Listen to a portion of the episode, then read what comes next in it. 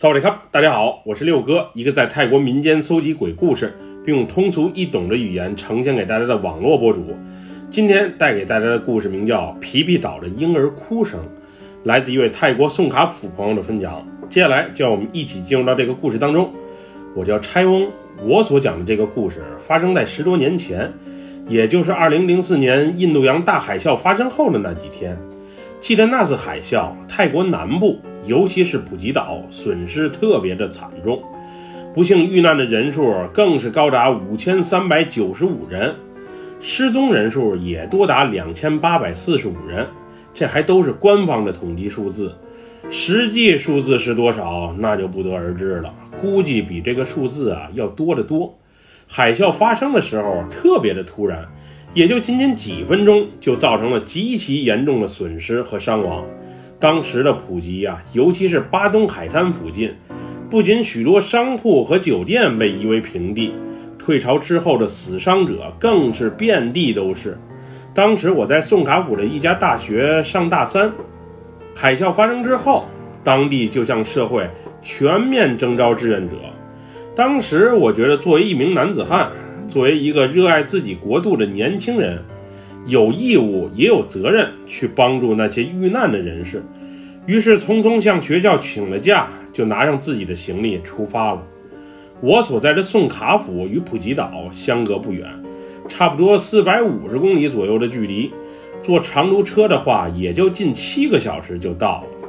我到普吉的时候，在海滩上见到的那一幕苍凉，我至今都记忆深刻。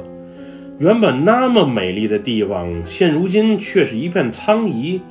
豪华酒店此时变成了废墟一片，大量的尸体遍布各个角落，许多尸体啊都是弯着腰蜷缩在那里，好些人的衣服都被大浪给拍走了，仅仅短裤还在。他们大多是溺亡，又或是建筑物倒塌压死的。我原本是一个胆子很大也很坚强的小伙子，不过看到那一幕的我，没坚持多久就崩溃了。以前只能在电影里看到大面积死伤的场面，没想到这一次真真切切的就发生在现实当中，而且还就在我的眼前。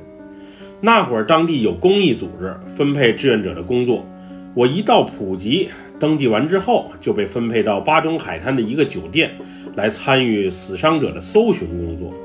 我们那会儿都是义务帮忙的，没有任何的薪水和补贴。不过吃的、住的一些基本的生活用品还是有保障。那会儿国际上，包括泰国国内，也有不少民众捐物资、捐款，所以当地的救助工作在海啸发生之后很快就展开了。我是海啸第二天到达的普吉岛，等我正式开展救助工作的时候，已经是第三天了。虽然死人我曾经在医院里和寺庙里见过，不过这么大面积的死亡，我确实是第一次。尤其是我们挨个清理房间和废墟，并把一具具尸体搬到空场，并等待处理的时候，那时的我并不是害怕。更多的是怜悯，原本来美丽海岛度假的他们，却遭遇如此的不幸，有些还是年龄不大的孩子。那种情况下，我的情绪确实是有些崩溃。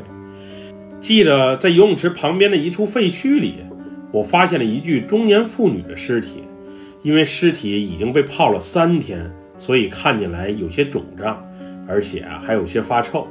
当时那个女人的手里紧紧握着一个小奶瓶儿，面朝下躺着。当时她旁边还放着一个婴儿摇篮。不过我们仔细在周边查找了一番，却没有找到婴儿的尸体。当时我想，这个女人可能正在泳池旁的卫生间给婴儿换尿布。海啸的突如其来，迫使两人瞬间丢了命，真是够可怜的。虽然刚到普吉的我，无论是身体状态还是精神状态都不怎么好，不过我还是尽我所能，在救助第一线努力的工作。当时我想，可能有些人还活着，我们需要与时间赛跑，来和死神抢夺他们生存的希望。不过大多数时间，我们收到的都是坏消息。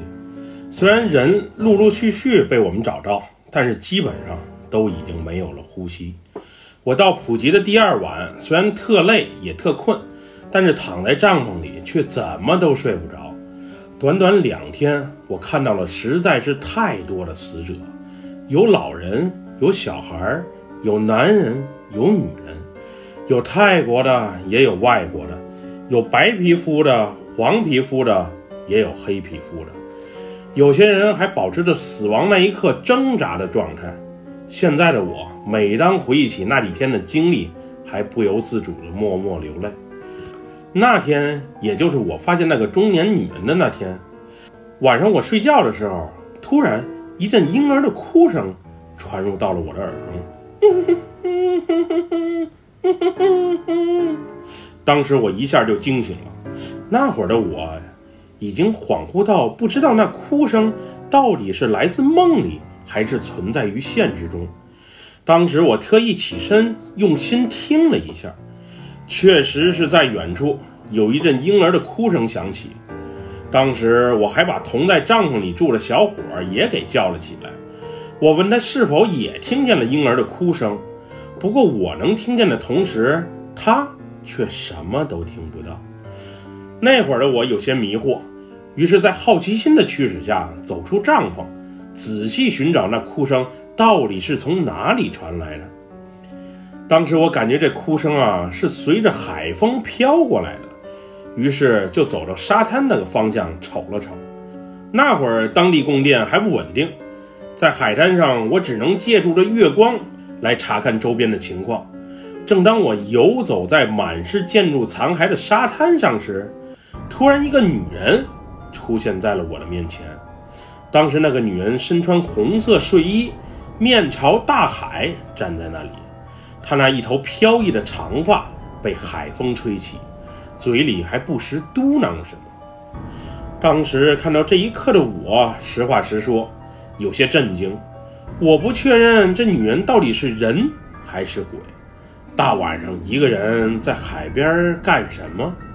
她突然在我面前现身，是一种巧合，又或许是需要帮助。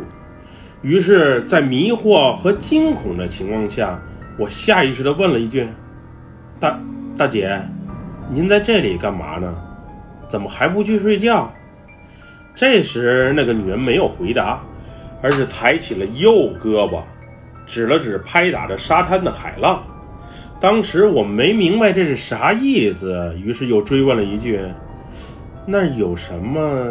您这是什么意思？”这时，那个女人开始默默地哭泣。因为我在他身后，他又穿着那种连衣裙睡衣，我是不好意思靠近，也确实不明白到底发生了什么。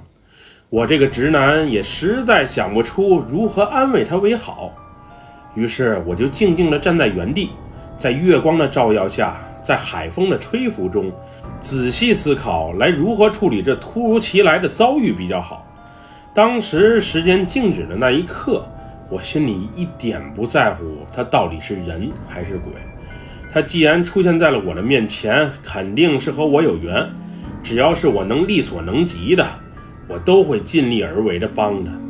正当我不知所措之时，那个女人突然开口说话了：“我，我是来找我孩子，我的孩子饿了，我还没给他喂奶呢，请你帮帮我找找我的孩子吧。”谢谢了，那个女人带着哭腔说道：“冷静点，我会想办法救你孩子的。你孩子在哪儿呢？”我随即问道。这时，那个女人不再回答我任何问题，而是一个人默默地哭泣着。他边哭泣边朝着大海的深处跑去，而这时的我也追了上去。不过，当海水没过那个女人的头顶时，我是实在找不到她去哪儿了。当时我也在冰冷的海水中摸索了半天，不过最终却什么都没发现。于是湿漉漉的我准备赶紧跑回营地来寻求更多人的帮忙。当我刚上岸没多久的时候，我的脚突然被沙滩里一个软软的东西所硌到。当时我特意停下来瞅了一眼，不瞅不要紧，一瞅着实吓了我一跳，是一个婴儿的小脚丫从沙滩里露了出来。那个小脚丫有些肿胀，一看就知道被海水泡了有些时间了。当时看到这一刻的我有些崩溃。那时我已经猜到沙滩里被埋的是什么了。我虽然很不想接受这一切，不过最终还是默默扒开了沙子，把那个小婴儿给抱了出来。此时的孩子虽然身上的衣服还在，不过却早已没有了气息，而且尸体浮肿的厉害。当时我默默把这个小婴儿抱到了救助站的大本营，并用一块白布包裹了起来。当时我想，这个小婴儿可能就是今早发现的那个中年女人的孩子。刚才让我在海滩上撞到的，可能也就是他。于是我把小婴儿摆到了那个女人身旁。并默默地点了三炷香，插在了旁边。第二天一早，我特意查了一下酒店的入住客源名单，那个女人叫米娜，来自泰国中部的佛统府。他们一家三口来到普吉度假，没想到竟遭遇如此厄运。不过，我们仅仅是发现了她母子俩的尸体，却没有找到她老公的尸体。就这样，之后的几天，我们在酒店的废墟里、沙滩上搜寻着死伤者。除了极其偶尔能发现幸存者，大多数遇到的都是死者的尸体。那些天的我已经都麻木了，我是又想发现死者，好让他们有个好的归宿，又怕发现死者出现更多的人间悲剧。大约是我来到普吉的第六天，一个男人匆匆找到了这里，他问我们是否找寻到了一对母子。当时看那男人落寞的眼神。我能感觉到，他已经预料到他的老婆和孩子可能已经不在人世了。